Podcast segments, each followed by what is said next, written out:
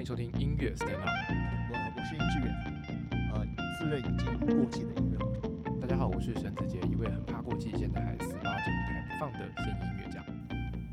OK 呀，随着时间一个礼拜一个礼拜的过去，对的，嗯，音乐会快到了。是我前我前天才跟我老婆说，因为我自己八月十二号有一场音乐会，然后我就跟我老婆说，唉，八月十二号曲目开太重了，我觉得我有点练不完。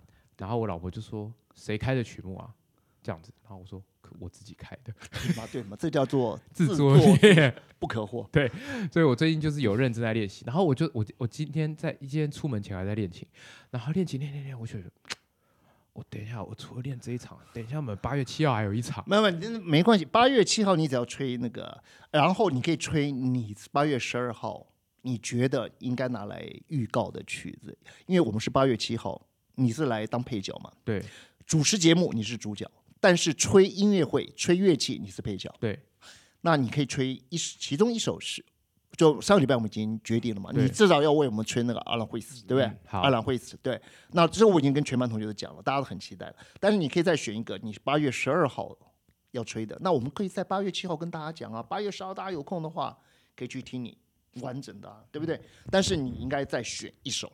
哦好，你再选一首，就是你觉得呃，对你来讲，就是说不要增加你的压力，因为毕竟你八月十号就要开了，所以你八月七号吹总是应该的吧？就是你应该都要准备好了吧？八月七号，对对不对？你不你像音乐李云阳，他可能是前两天才准备好，或者是前一天的早上才准备好，哎，但你应该要前一个礼拜就准备好，对不对？对，所以八月七号可以上台，没错，没你要上台。好，那那你就现在，呃，今天我们就决定，八月七号音乐会你要吹两首。好好不好？好那再另外一首就是你要做广告的事情，，OK，好不好？那我们今天这一集叫做，我们是这一集是要礼拜五播礼拜，五播的，对我们叫闲聊嘛。对。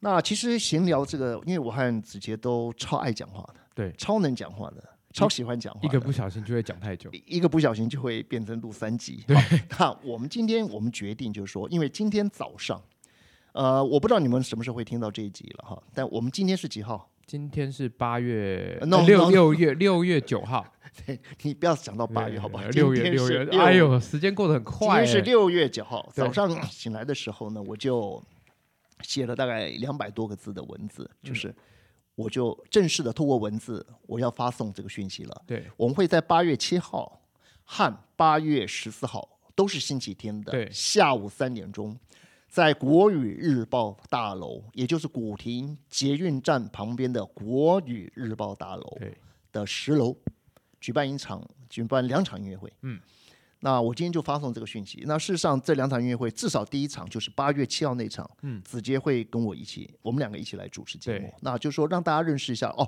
原来 Podcast 的那个里面的两个两个这个主持人是谁。嗯好，我们就主持一下节目。那也许我会设计一些比较有趣的桥段。嗯，但是呃，它的本质还是另外。就是它，它还是要一个就是有质感的音乐会了。对所以我目前是强烈的建议李云阳弹贝多芬的《月光奏鸣曲》三个乐章。嗯，那我会讲一些故事，为什么要请他弹？好，那会请音乐人呢，至少要拉一首曲子，是舒伯特的小提琴幻想曲，对，四个乐章，但四个乐章大概每个乐章只有四分钟左右，所以也是一个很适合听众听的。那它也是很有故事性的，嗯，那我也要稍微讲一下。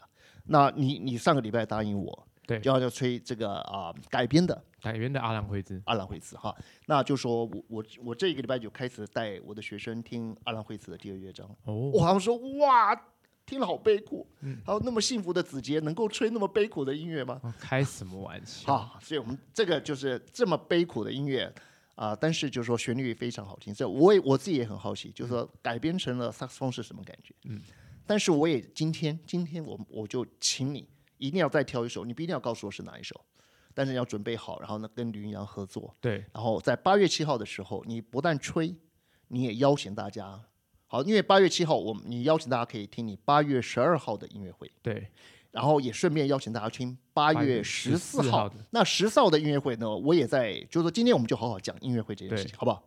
你待会稍微讲一下你的哈，那我还是要讲一下，就是我再讲一下就讲完了。就八月十四号的音乐会呢，完全是由李云阳来设计的，OK，是那是他的发想啊。那他是一个蛮夸张的人，他也是一个很喜欢欢乐的人，他很喜欢跟人在一起。对，那这一点其实跟我办过去办音乐会的理想很接近。我办音乐会的音乐会都叫做童享音乐会，儿童的童，想象力的想，其实里面带着一种孩子气的感觉。就是说，那他的发现这个童享音乐会，你也可以把它的谐音就是大家一起来分享，对童想，对不对？所以我以前的音乐会都叫童享童享，这样办了大概八九十场音乐会。那林阳他这次八月十四号，他坚持要办这个音乐会。嗯，我说，哎，有疫情还不一定结束哎，你办音乐会搞不好到时候来的人不多，怎么？但他坚持说他要办，而且跟他一起合作的十个音乐家都说他们可以不计一切代价。那当然，他们说不计一切代价来采来练习，然后来开音乐会，但是我觉得那是他们的心意了。对，所以这个八月十四号的音乐会应该就是一定会成了。嗯，那他会改编一些曲子，他自己改编的。对然后他也会选一些独奏的曲子。OK，啊，那那个曲目我暂时不公布。嗯，但就八月十四号是一个比较欢乐的音乐会。OK，对所以我们就是在八月中跟跟啊八月初到八月中，我们会有三场音乐会，就是八月七号的音乐会，其实是由我来主导。对，八月十二十二号音乐会是完全是你自己个人的独奏会。呃，我们我三重奏的，哦，有三重奏，但是是萨克斯风的独奏会。OK，好，那这个我们待会再聊。那八月十四号是李云阳设计的一个由十个音乐家组成的，有各种组合的一种室内室内乐，室内乐，但是它不是真的室内乐，因为他的曲子很多都是改编的。对，啊，室内乐是作曲家本身就写好的啊，很多东西他改编，室内乐形式的音乐会，就是这样，就是以就是音啊、就是呃怎么讲，就是很多种不同的组合的对那室内乐的形式，对所以我觉得这是很值得期待了。嗯，那有一件事情我在这边要宣布了，就是说以前我们办音乐会都是大家都来免费的来听，嗯，但是我觉得长期经过十六年的音乐会的办音乐会的经验，我觉得还不如我想这次我们会改变方式，就是说大家就是现场缴费三百块，嗯，就是现场会有呃。就是现场，反正大家就是我们会有人收钱，三百块放到那个箱子里，反正那个箱子最后全部就交给音乐家，让他们自己来分配。嗯好，那大家三百块丢进去，然后我们会发一个贴纸，大家就贴在自己的领口。那这样的话，哎，来听的人觉得三百块来听，然后享受一场又有音乐又有又有老师来讲解的一个呃一个办讲座的型好的音乐会，其实我觉得是非常非常好的，应该是大家会觉得收获满满。嗯，好，所以我们这次是会收钱。，OK，就是进场的时候就收三百块，但是我们在八月十四号我会做一件事情，好，就是说因为其实十个音乐家，假如说大家只是只是那个三百块的票钱，可能他们对他们来讲演出费，我认为太少。虽然他们说他们不要演出费，可是我觉得不好，对，所以我会在那一天呢，就是说只要特别热情的朋友，哎，我们就可以八月十四号留下来，那我们就去吃一个吃一呃一个我们叫做赞助餐会。OK，那两千块钱，嗯。就就说三百块钱是票钱，票钱，七百块钱是饭钱，因为我们吃的那个餐是很棒的，就是桌菜啊，一一桌要七千块，那等于是两千块钱里面就只是一千块钱是特别的赞助。OK，那我我以我过去办音乐会的经验，大概都会有四十个人、四五十个人左右的人会很乐意多多一点的赞助。嗯，那这样凑起来就多个四四万块、五万块，再加上那个票钱，好，那可能就是音乐家就会有比较多的钱可以，就有比较多的演出费了。嗯，对，另外一方面，也可以让这些长辈觉得说，哎，我我对音乐家音乐家表示一种支持，这个是一个不是钱而已了，那这还有一种情感的支持，因为大家会一起吃饭嘛。对，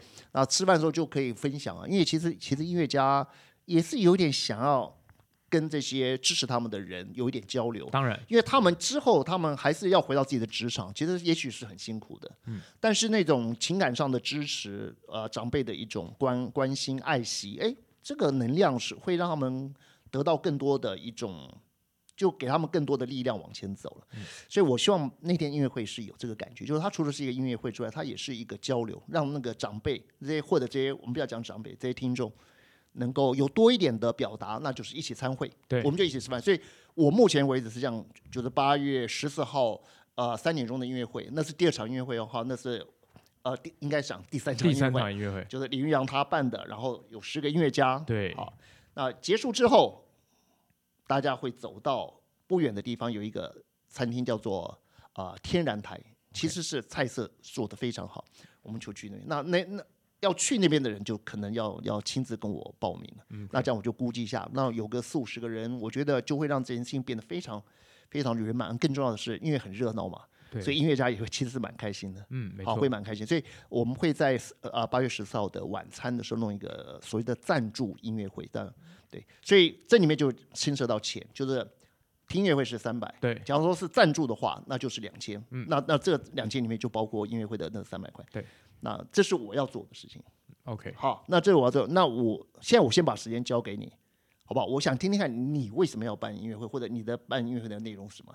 等你讲完之后，我再开始叙述，就是说我我这十几年办音乐会，我我的体验体会，然后我为什么要调整，要有一些尝试用新的方式来办音乐会。那这个我我晚一点再讲。我希望先听听看你讲，因为你八月十二号。的，12我我我我到现在没有一点概念。哈哈哈哈。哦，所以它不是你的独奏会而已。它不是我的独奏，而它是一个三重奏的音乐会，三重奏那一定要有钢琴喽，对，有一台钢琴。一，台钢琴，然后呢？两把萨克斯风，那好，那一个另外一把萨克斯风是是中中音低音。次次中音，次中音，就是比你要吹的低。对我要吹 soprano，好，所以你那天我因为我听过你吹好不同的萨克斯风对。过，所以你那天是只是吹一种萨克斯风对我只吹 soprano，，soprano 就最高音吗？呃，算是四重奏里面的最高音。叫 soprano 萨克斯风。OK，那他吹的是 alto，tenor，哦，tenor 就是那 tenor 就是比 alto 再低一点，对。所以它等于是呃，就是比最低音再高一点。对，没错，听起来就是很像是小提琴、大提琴跟钢琴的音乐会这种感觉。OK，那所以你们最低音的萨克斯风那像 double bass 了。呃，类似类似 double bass 的事情，所以四低音其实是非常低了。算还可以，就跟大提琴音域接近了。OK，好，那就是好，soprano、tenor 还有一个 piano。对，所以就等于就是就像小提琴、大提琴和钢琴。对好，那你们要吹什么曲目？我们因为我老师，你知道我今年刚刚换了一把新的 soprano，呃，一把新的是用黄金做的吗？呃，对，是是金的，没错。但我今天没有，我今天没有带还是用黄金做的？啊，它是镀金的，镀金，所以里面的金的含量也不少吗？哎，还不还不少，对。可以测得出来它有多少两吗？哎，我测不出来，因为它就直接镀上去，整把镀了。我能问一个很可笑的问题啊？假如这是一个镀金的乐器，可是这个乐器已经坏掉了，能不能把那个金刮下来？我觉得应该可以吧？但是不是刮下来哈，可能拿去融化。对，拿它熔掉吧。对，哦，所以所以镀金的那个金是还有价值的。它有它有镀一个厚度，它就是不知道是零点零几 millimeter 这样子，然后整把镀上去这样子，哇塞，那请问一下，这个有镀金跟没镀金，它的价两倍。好，所以两倍，那一倍是什么？多少价钱？呃，就概念就是呃，一把萨克斯风的顶级的演奏级的萨克斯风大约是十五、十六万左右，OK，那就是三十几万，差不多三十万上下。就多个十几十五万。对，OK，可是装啊，有一个那么大的、这么美的造型的乐器，是它的至少它的表面是黄金的，对，其实是其实蛮蛮好的欸。而且我第一次，这是我第一次，我这辈子第一次买一把镀金的乐器。那请问一下，镀金的萨克斯风，它的表面就是是不是比较好保养？它对它不太生锈，因为它就是氧化的速度很慢，几乎没有嘛，对对不对？对就摸一摸就又亮起来了。对，所以它其实是对，其实我觉得对银跟金的喜欢应该是人的天性吧，就亮亮晶晶的东西啊。因为亮很容，而且它很容易保对啊，好保存，就是它对，所以闪闪亮亮的东西会让人觉得有价值。没错。那另外一个伙伴吹 tenor 的伙伴，他跟我们一起天哪换，换乐器的，哦，他也换了，他也是黄金对还是白银也一样是也是黄金我们的配备几乎是一样，就是镀金。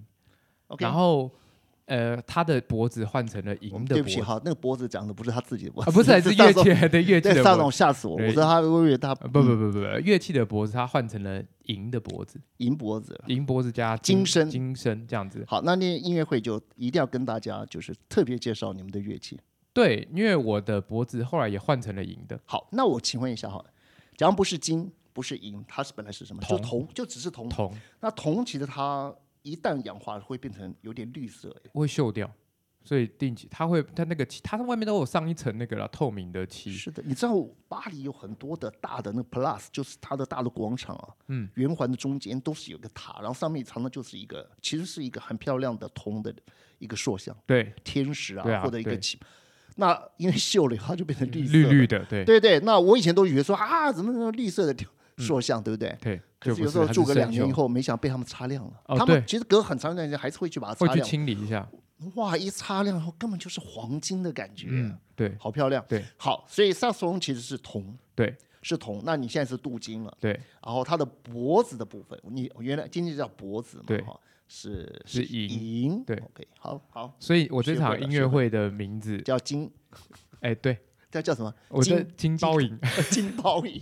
就我们后来就是想了一个，我想了一个好笑的名字，因为呃，在法国，我第一年第一年在法国的时候去考试，然后不是大家他们都会发什么 m e d a i 多跟 m e d a i 大 a 嘛，就是、哦呃金奖跟银奖嘛。哦，就颁奖的时候啊，颁奖的时候有金奖奖跟银奖，第一名可能是金奖，第二名是银奖。对，但是你知道这中间还有另外一个奖哦，哦，叫金包银。对，没有叫做 v e r m e r 就是这个它有一个端独特的字哦，就是就就是金包银的意思，就说呃，就是一半金一半银。呃银的外面包一层金，OK，叫金包银，不是纯金，不是纯金，也不是纯也不是银纯银，那就是金包银。所以好，金奖跟银奖中间有一个金包银，对所以对。好，所以那天音乐会也可以称为第二奖音乐会嘛。呃呃，也也是这样说啦，对，但我的取名叫做金包银银。音乐会啊，因为我们的配置都是一样的它的典那故是。因为金的声音是很温暖、很宽厚的，真的啊？对，就是乐器，如果你镀金了之后，整个声音就会就整个打开，就很宽这样子。然后，但是如果整把都是金的，就会显得有点笨重，太重太重了。所以换成了银的脖子之后，银会让声音变得比较轻盈一点点。所以这中间取得了一个我觉得算是太有趣了，很棒的一个平衡。哦，确你确定这不是心理作用？看到金就觉得心里特别心情特别好，啊，到看到银就觉得很特别的轻松。我的乐器买来本来就是整把都是金的，然后对不起，整把都是呃金是什么整把意思？整整把都是镀 金的，这对对不起，整把都是镀金的的。对你买来你你因为这是刻制的，对你必须要定。你下定的时候，你就是定，例如说整把镀金、整把镀银这样子。那所以我定的时候是整把镀金，整把镀金的，然后整把镀金刚到我手上还吹，吹不动，好累，好好重。真的啊，对，然后是哎，老师，你另外一个学生陈嗯陈生杰，嗯嗯嗯，呃，你另外学生的儿子陈生杰，他跟我他也换了一把，他换的是银的，是的，然后我换的是镀金的嘛。然后有一天我们两个就在乐乐新乐器拿到手，像像大人的新玩具一样，好高兴，在那边互相吹，然后就哎对对对对对，哦就哦我就跟他说，我觉得这有点重，然后他吹他的银，他说我觉得有点轻，不然你觉得我们脖子互换。就好多了吗。好多了，他也觉得好多了，我也觉得好多了，我说那就这样，我们就互换吧。那那你不是吃亏了吗？你把镀金的换成镀银的，对耶，你你好笨哦。我没有我没有没有想到这件事情，我只是觉得声音听起来比较好，那我觉得 OK。那你跟他要要把一点价差要回来，我分一半好了。但我们的想法就是，反正如果你之后想要换回来，我们就是随时随时对对换回来这样，因为乐器基本上型号都是长得一样的。因为哦，我们在今年那四重奏全部都换了同一个牌子的乐器，我们变成了那个牌子乐器牌子的代理对代理人演奏家这样子，所以蛮蛮有趣的。那换了新的乐器之后，我觉得算是这一场音乐会算是给我自己一个相当大的程度的呃一个目标，是的，因为你换了一把新乐器，你必须要花很多时间去适应它。。对。但如果没有开音乐会啊，你对了对了，那个动力不够，对。开音乐会就帮你推。当然，音乐会开完了，说明你跟这个乐器的关系也变得就更好了。比较好了。对，其实就是有点是这个意思，所以才想要开这场音乐会。那哦，原来是这样。本来就一直很喜欢室内乐的组合，除了独奏之外，我本来就一直很喜欢室内乐的组合。那那不如就来开一场三重奏的音乐会。所以找曲目啊，我都是特意去找，因为在萨风的曲目里面，你只吹 soprano 的跟只吹 tenor 的都不好拉，很少。嗯。所以我们这场音乐会，你只会听到这两个，什么叫只会听到这两个？就是我不会拿 auto 出来吹。对了，就就就就这两个了，就固确定下来了。你对不会去换别的别的音高的乐器了。对对，就是我只会吹 soprano，他只会吹 tenor，嗯哼，所以就就会强迫我们，而且我们还有开 solo 的曲目。对，我们两个人都有开各自的 solo 的曲目，所以我才说我最近就一直在练，因为我开了一首 solo 的曲目，我觉得有点太难了，哇，好累，吹的好累啊。吹的好累啊。对我很想非常想听你分享这一段。好，给你曲，你你找了什么曲目？呃，solo 的曲目吗？是的，solo 的曲目我找了一首，以前我在在巴黎念书的时候，我有曾经去过一个七区的音乐院，七区，好，一二三四五六七，哦，哦，他在塞纳河的南边，对，在南边，在桑桑曼那边，桑宾医院那边，桑对啊，桑学安曼那边，对。对，安巴利的，对，安巴利那边七区的音乐，那时候的嗯。副院长是一个竖笛演奏家，是的。然后他有做一首曲子，嗯。就专门给 soprano saxophone 的，，OK，所以你吹的是这位音乐这个音乐院的的院长他写的曲。他现在是某一个音乐院院长，我不知道是哪一间，他以前在七区的时候是副院长，，OK，七区音乐院的副院长，对。他为了这个 soprano soprano saxophone 写的曲子，对。所以你要吹的是他写的曲子，对，那这首曲子，因为我本身我喜欢的音乐非常的呃，应该说是风格很很容易，就是很容易吸引人。就我喜欢有趣的曲子，所以我好，这个曲子是对这首曲子是一首有趣的曲子。那它是它的曲名叫做《喝大迟到》，迟到，对，他就说他他那时候就讲说，就是人的一辈子一天到晚都在迟到，我们你就是有各种迟到这样子，所以这首曲子就是经常会有很赶的的急版，哦，好，迟到。对，反而是急的，因为你已急经迟到了，版心里很着急，然后又有慢版在里面，就是你时间没没搞对。对你悠闲的时候啊，哎，突然下一秒突然就变急了，哎呦哎呦悠闲的这种感觉，完全正确。你知道我今天来录音啊，我多悠闲，所以我坐过站，所以我就变得好紧张。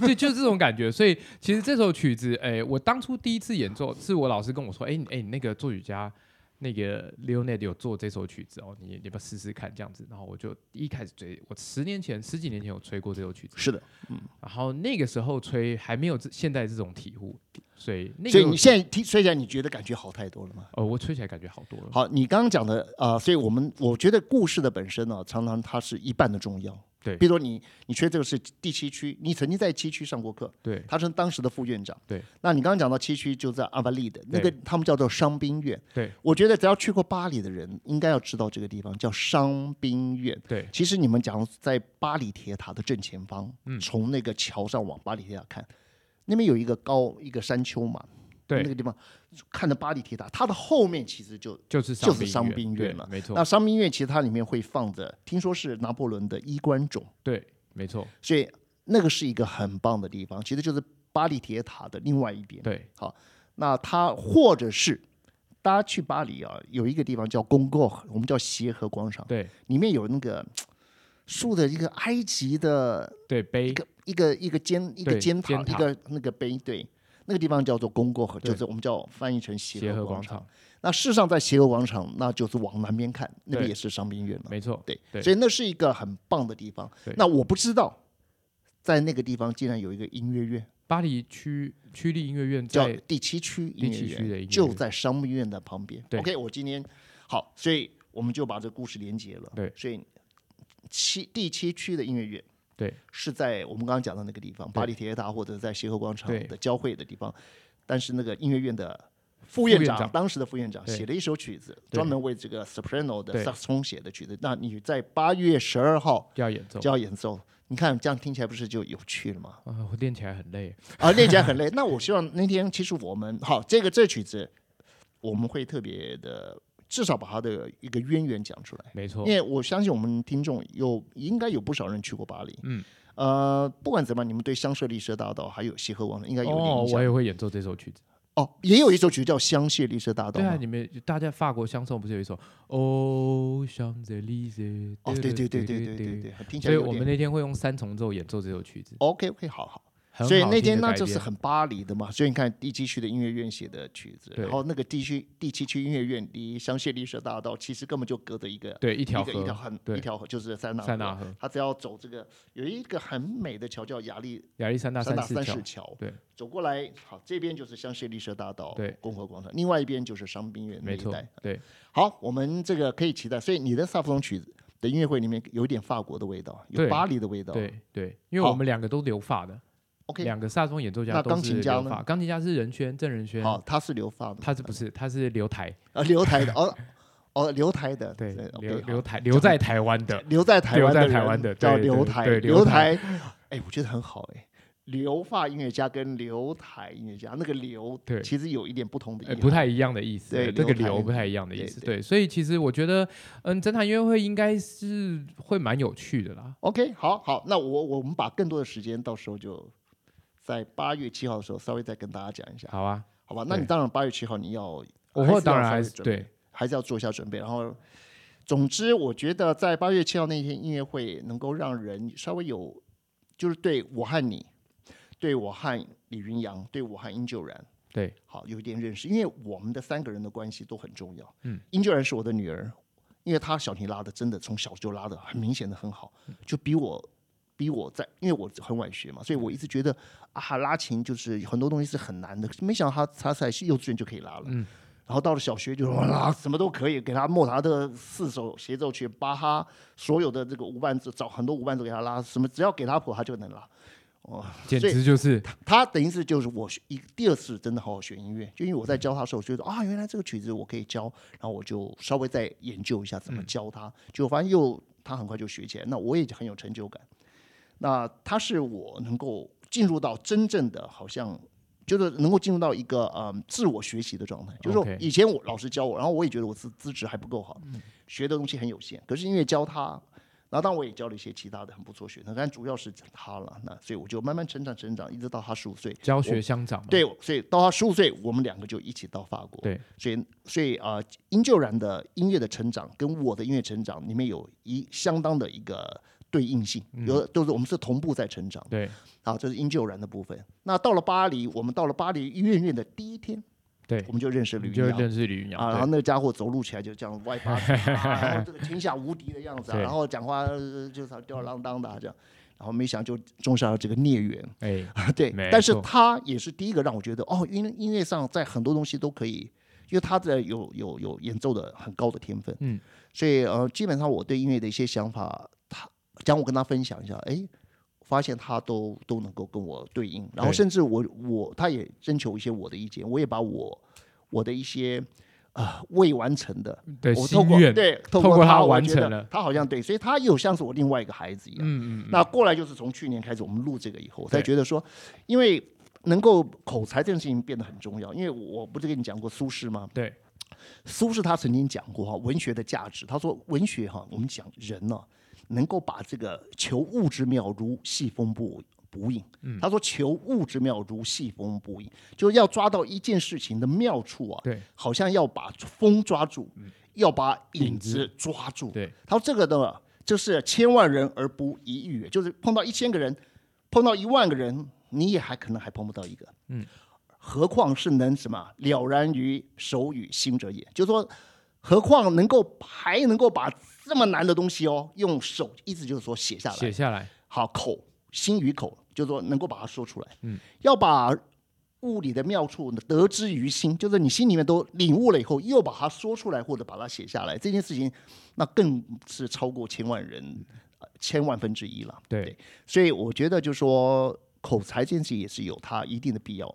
好，就是说我们在讲音乐的时候，所以我在跟你聊的时候，哎，我发现我们在讲音乐的很多要素，嗯，我觉得我就是反正就跟你沟通非常畅然无碍。哈，嗯，我觉得这件事情很重要。哎，那我就觉得你是这方面的人才，那这个也是要学习的，你知道，就是说求物之妙如细风不影。对，好，能使事物了然于心者，盖千万人而不一遇。了然于心，千万人而不一遇，何况能使了然于手与口者乎？何况能够了然，了然就是完全明白的意思对。口与手者乎？那何况说你连在表达还可以写，把它写下来，把它说出来。对，那这件事情我就交给你了，就是说我希望以后就是在传递音乐这件事情的时候，有些时候就是还是需要有一个桥梁。对，那那那你会说，然后你又懂，就是音乐里面的所有的要素，基本上你都已经知道了。那这样子的话呢，我觉得就是一个很好的开始。所以八月七号，我其实有一个心愿，我觉得要邀我所有的好朋友和我所有的学生，还有我那些我所谓学生是我社大学生，嗯还有一些我在音乐圈的朋友，那问问看他们有没有有跟我们比较同源的人，大家来。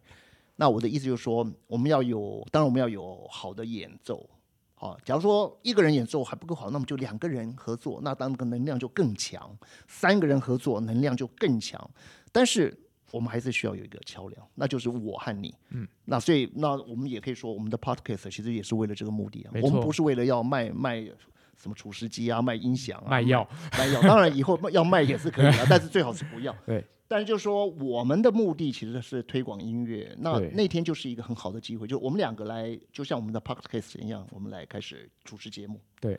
但一个同一个时间呢，就是说我也可以跟你有一些，当因为有两个音乐家可以随时为我们演奏嘛，嗯，也许我们可以开一些玩笑，对，逗逗大家，嗯对不对？对，所以这个东西就让我来安排。好，哎，又有现场音乐会，哎，音乐家可以演奏给同学大家听，对然后又有我们两个的节目。说实在，呃，就算缴一点这个旁听费也是应该的，对不对？所以我觉得我们这样做已经是有相当的诚意了，就推广音乐。对，其实这是我很大的心意，就是八月七号。嗯，但是我还要讲八月十四号这件事情呢，就是因为你以前没有来，你以前只参加过一次我们的音乐会，就是你自己来吹嘛。那时候你有来吹嘛？对但是我我办了非常多的音乐会，有一样事情我是希望很多人明白，当然也包括你明白，就是我在巴黎的时候，其实我受到了一些艺术上的震撼。嗯，譬如说我有看过街头艺人表演的非常好，可是有时候表演的很好，嗯我看了一下我也走了，我也没有丢一毛钱。嗯，但是我觉得哇，好厉害，好强，给我一些很。很多的启发，你知道哈，那就一些艺人，但是他们有时候表演的非常精彩，然后大家丢丢钱，也许就是二三十欧元这样，够他吃顿饭而已。对，那世上可是就有那么多的艺人或者艺术家在那边生活哈，也许都在生活贫穷线以以上一点点而已了，其实过得也都很清苦。对，但是我必须要讲，就是我在巴黎，我终于了解一件事情，但是我觉得我这个了解能够能不能把它带回台湾，落实在台湾，我已经努力了十六年，但是我觉得一直没有到很让我觉得很踏实，总觉得好像好像可以，也好像不可以啊。就是除了商业的形式以外，那个不讲，很多人都都在操作，很多的，但是我我我我我讲的不是那个，我讲的是说。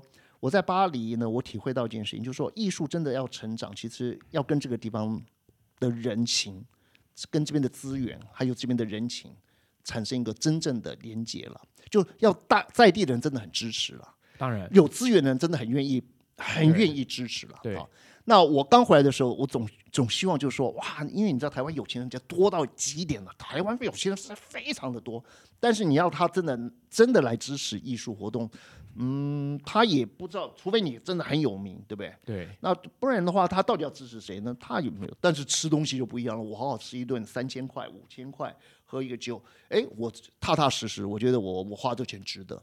音乐会确实真的值得吗？好，他们也不确定，所以，所以我们的艺术其实说一句实话，就是说我们不可能，啊，我们不可能很蓬勃了，因为因为事实上有资源的人，他也不知道他到底要怎么支持，或者他自己本身在这方面也本身的认识还是有限，不像你在欧洲。你知道很多那个有一点贵族气质的，他们其实不是有钱人，他们的文化超强的，比从小其实就在一个很好的环境，所以他的品味超强的，所以很只要有天分的人在欧洲，他们会觉得马上得到一种照顾、一种支持，他们就愿意留在那个地方。所以好多人就留在那个地方，所以这个同气相求，到最后好的就更好，对不对，对？所以，所以我一直想做一件事情。那我这次我想再做做一下努力，就是说。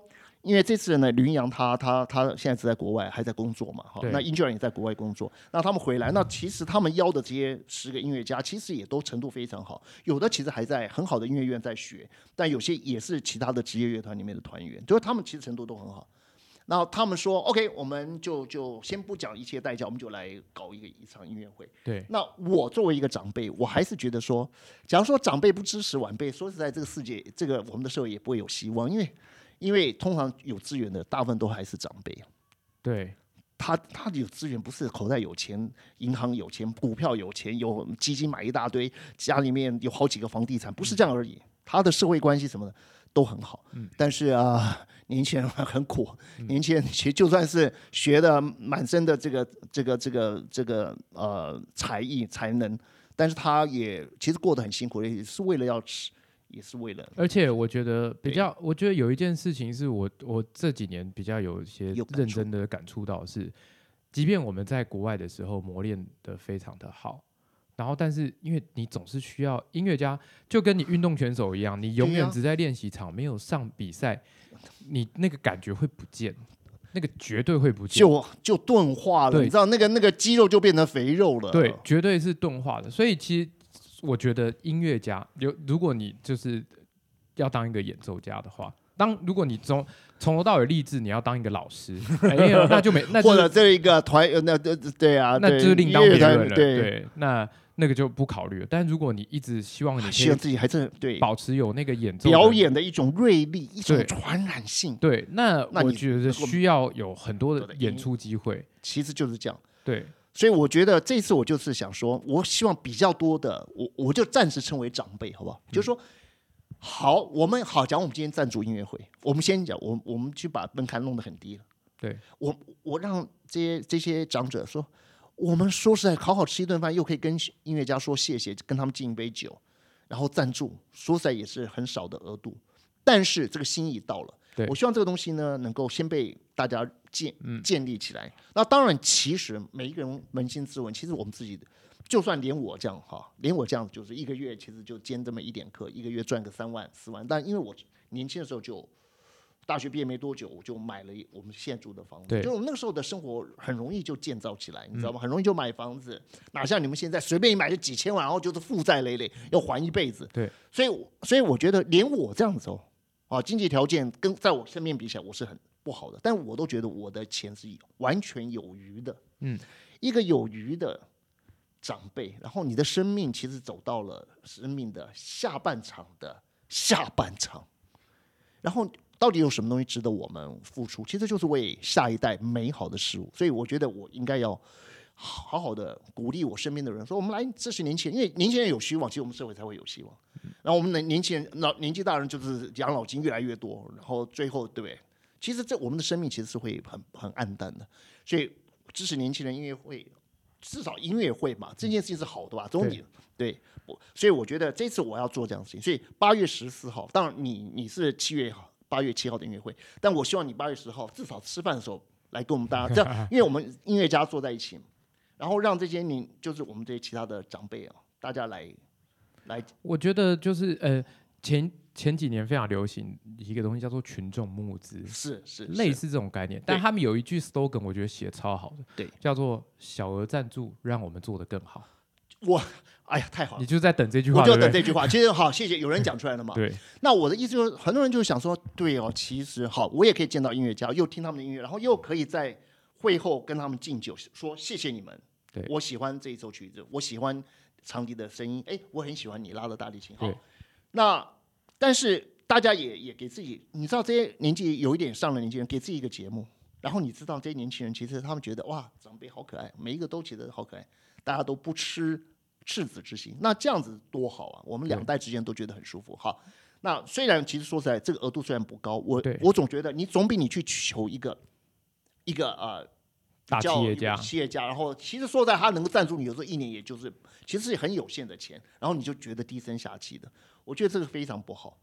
我很喜欢欧洲的一些东西，就是他们其实好多东西都是赞助出来的。那些大的贵族，我看我还听过有那种就是有钱到极点的老太太，反正她也不愿意把钱丢给那些花天酒地的后代，对吧？她也就是把大量的钱就捐给捐出去捐给那做什么呢？宗教跟文化，对就是文化、艺术、宗教、慈善，对不对？对，他把钱给这些有意义的年轻人，总比你让那个你的下一代花天酒地，好变成社会更更糟的那个示范好。所以有时候人到老的时候，就更知道说啊，我在剩下的年岁，我应该要做更有意义的事情。因为你那这个就是我我希望我们的音乐会至少提供，就是说，哎，你们来看看，哎，这些年轻人都愿意这样演出。说实在，他们拿到的真的在物质上拿到的是很少。但是至少我们先给，就是在情感上要给他们一些支持。而且我觉得大家要这可以想想一个一件事情，就是这些音乐家都是李云阳挑的，跟李云阳合作过的，啊，绝对就是他在一个就不是太一般的，对，好不好？因为其实我们必须说一句说一些很很现实的话，对，即便都是音乐家，即便都是国外念书回来的，都还是有分程度的高低。有一些不同。对，那有人就是天生演奏的敏锐度就是比较高的，的，对，那他在跟比较好的人一起演奏的时候，他就会发出比较好的光芒。对对对，他所以我说李云阳他既然我说他已经很辛苦了，他在国外嘛，他都是靠打电话，他已经找了连他一起十个人了嘛。对那我说 OK OK，你都已经这么辛苦了，我说你就不要担心钱的问题。他说他愿意掏腰包。我说你已经辛苦了，对，还要掏腰包。我说这个我不会让你做哈。嗯我说我以前就主张就说大家就是大家要互助，一起一起来完成一件好的事情嘛。所以我说现在我已经有一个心情，就是我是一个长辈，我那我就我就告诉你，我今天就传给他信息，我说我一定支持你。嗯，我说因为你很有这个共享的精精神，那我一定支持你，所以你不用担心。八月十四号的这件事情，我已经开始启动了。嗯，我也会去餐厅去订那个桌哈。对，那报名的人讲三十个、四十个、五十个，我相信我身边很多的，包括甚至不懂音乐的朋友，但他们觉得这件事情有意义，他们都会跳下来。对，何况我身边有很多很喜欢音乐的朋友，尤其是我的那些社大学生。那我希望就创造那个感觉，只要那个感觉是好的，其实当它结束八月十四号结束的时候，大家会带着一个蛮蛮温暖的心，然后就回到自己的岗位嘛。对，也许明年或者后年，或者或者哪一天大家觉得更有默契，我们说，哎，我们干脆大家联袂，我们一起在国家音乐厅演出啊，什么工作交给谁，什么交给谁，在这种很自然的情况下产生的艺术活动啊，它是很有力量的，你知道吗？所以这是我很想做的，懂吗？所以八月七号、八月十二号，是十二号是你的音乐会，八月十四号，那我觉得就这三场，那就是我们第一场八月七号就说，还是以其实是我 podcast 的一次很重要的一次试金石，嗯，就是现场能不能说，对，大家可以这是很重要的试金石，对哎，对，所以好不好？希望大家呢，哎，八月七号。来参与。八月把七号时间留下来，podcast，那但是你们讲真的要支持我们，就是要来听，最好还是透过任何方式让我们大概知道，不然那天会爆满，对，所以我们可能会稍微要要。控制一下人数。对我们原则上就说，要来的人最好还是要透过管道，一定透过社大，对。或者透过我们身边的朋友，或者透过留言，哈。对你听到了 podcast，你留言留言，对，让我们大概知道人数。那不然的话，我们这个嗯到时候塞爆了，这个也对不起大家。所以对。好，那然后我们是现场缴费，所以也很简单，反正大家就是带着零钱来嘛，哈，嗯，那就这样子。对，我觉得是一个，嗯，因为其实身为一位音乐家，然后又身为一位就是有在办音乐会的音乐，会的人，对，所以对我来说，我觉得这件事情真的是很重要。对。那我其实我在我自己在主办音乐会的时候，我都是很努力的，希望就是呃，音乐家只要负责演奏就好，因为基本来对他对他只要负责对能够把事情演奏好，就已经是非常不容易的一件事情了。所以剩下的所有 detail 的事情，对其他人要去 take care 好。对，然后自己身为音乐家的时候，又很希望啊，要是有人可以帮我 take care 好就好了。但是我觉得我们的个我的个性就是呃有点放不下，所以我就对，能够照顾别人好，你就会自然多多做一点，你知道吗？你容易这样子，你知道吗？所以帮女儿洗澡啊，你这不超级好爸爸，然后做饭做菜啊哎，对对啊，所以我就觉得说，其实你的本质里面，在这点上跟我是有一定的相似性了。嗯那我们就来做一下，就是说，虽然你现在年纪不是很大，但是将来你年纪一定会变大，好吧？对不对？对所以总有一天你会变成在别人的眼中的长辈。对但是我觉得现在你们作为一个年轻的这一辈哈，你们就是好好的开始储备自己，好让跟你们身边的其他的音乐家一起合作，好好的在音乐上长进。对那我这次我会带头带着大家一起来支持你，大家音乐家也是需要很多长进。对对，要要要操练了。回来回来这十十几年来也是很有感，就是你可能哎、这个人之之之前怎么讲？突然怎么越越越拉对对对就越有什么差，越来越怎么感觉好像没什么灵魂了这样，但这件事情是真的会发生的，必须真的很实在的跟就是所有听众讲，这件事情真的会发生就是音。乐里面那个灵魂好像会慢慢流失，是一件很可怕的事哈。对因为自己不会知道，因为因为自己流失的时候，自己其实就表示他自己的标准已经降低了嘛，对他的标准越来越低，所以他自己一定听不出来嘛。对所以当他自己都觉得自己还不错的时候，其实有时候也蛮恐怖的。对，所以其实就会觉得，哎，有些人把一可能有他可能做商业型的演出做太多了，对那你突然你就觉得，哎，你期望他在端出一些菜的时候，例如说他都做小吃做惯了，对，你要突然端端一桌大菜端不出来了。完全他也没有那个吸引力度对，没有那个持续力了。所以我觉得这件事情很很重要，对于音乐家，对音乐的演奏家来说，这件事情是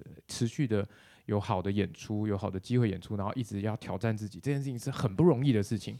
然后这件事情也是大部大多数的人不知道的事情。会忽视，因为来这边为了生活，其实就忘掉自己的功夫了。对所以那天我我觉得不管怎么样，你一定要再选一首，你觉得对你对听众来讲都是好的，一好一个曲子，你要选一个，就是对你来讲，当然你不能只是顾，你知道，我觉得有些音乐家他太想表现自己，就是他要呈现他自己的很强的那个演奏能力，他都忘记听众其实没有那么强。对。所以我觉得这个中间要找到一个平衡，没错。你不要只顾自己，你也你也不要过于顾别人，对，好，两边都要顾到。好，那你要找一首曲子是专，你就是专门就是，其实也就是你八月十二号音乐会可能要用到一首比较比较比较经典的东西。好，你要找一首和华阿兰惠兹，那好。这就两首了。嗯，呃，林玉阳，我会除了那个暴风雨外，我会叫他弹一些东西，可能也会请你来指导他一下。好的，好，我觉得会会很好玩，大家我们听听看。好，好，我们就来玩这场音乐会，好不好？好，我们会彩排吧？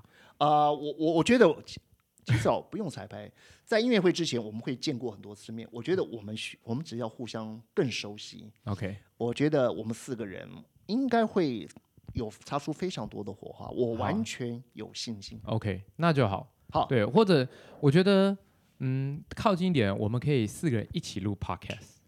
就是要这样子，好不好？那也许对，也许就在啊、对，也许他们刚回台湾对，隔离完之后，我们就第一第一时间星期四我们就来录 podcast，然后就告诉大家啊，我们怎么样怎么样，对啊专辑的状况怎么样，对，我们四个人就来录，对好不好？我反正就是八月七号，其实可以说就是我的 podcast 的和我过去办音乐会的一个一结合结合了，对，我要让它新形态的，对，对我觉得这件事情是我一定要做到的。没错，好，八月十四号，那就让李云阳好好发挥，那我会带很多长辈去支持他，没错，没错没错？对，这样就定掉了。对，希望大家都可以支持。然后，对当然有很多很好的艺术活动的时候，我们，要好好把握，因还为有参与，毕竟就是在现在这个疫情后，现在已经是我们叫后疫情后疫情时后疫情时代了。对，后疫情时代之后，所有的经济开始复苏了，复苏了。复苏了之后，大家就会发现，曾经有些东西不见得，我们要把它找回来。对，那就是艺术的这一块，我觉得太好了。艺术家已经沉沉对啊，他浸了已经太久了了，，对，沉寂这样已不好，对，经失业了三年了。我觉得这个对社会也是不好，所以我们开始，对好吧，我们就就是从八月初到八月中，对，我们来做这个事情。对对，那希望大家都可以踊跃的支持。然后，如果你有呃对于八月七号、八月十二号、八月十四号音乐会有任何的疑问，或者是你想要报名，你就可以透过任何的管道，然后来 reach 到我们，然后你就可以来，就例如说登记好你要来参加的人，数把。名字要，我们需要一点登记，不然人会爆。对名字啊、电话这样子来登记一下，好吗？那如果大家喜欢今天的节目，不要忘记订阅啊，然后分享给你的朋友听。是的啊，每个礼拜五都是闲聊的单元，对，然后每个礼拜二我们会讲点音乐的事情。对，希望你们会喜欢。就这样，拜拜拜。拜。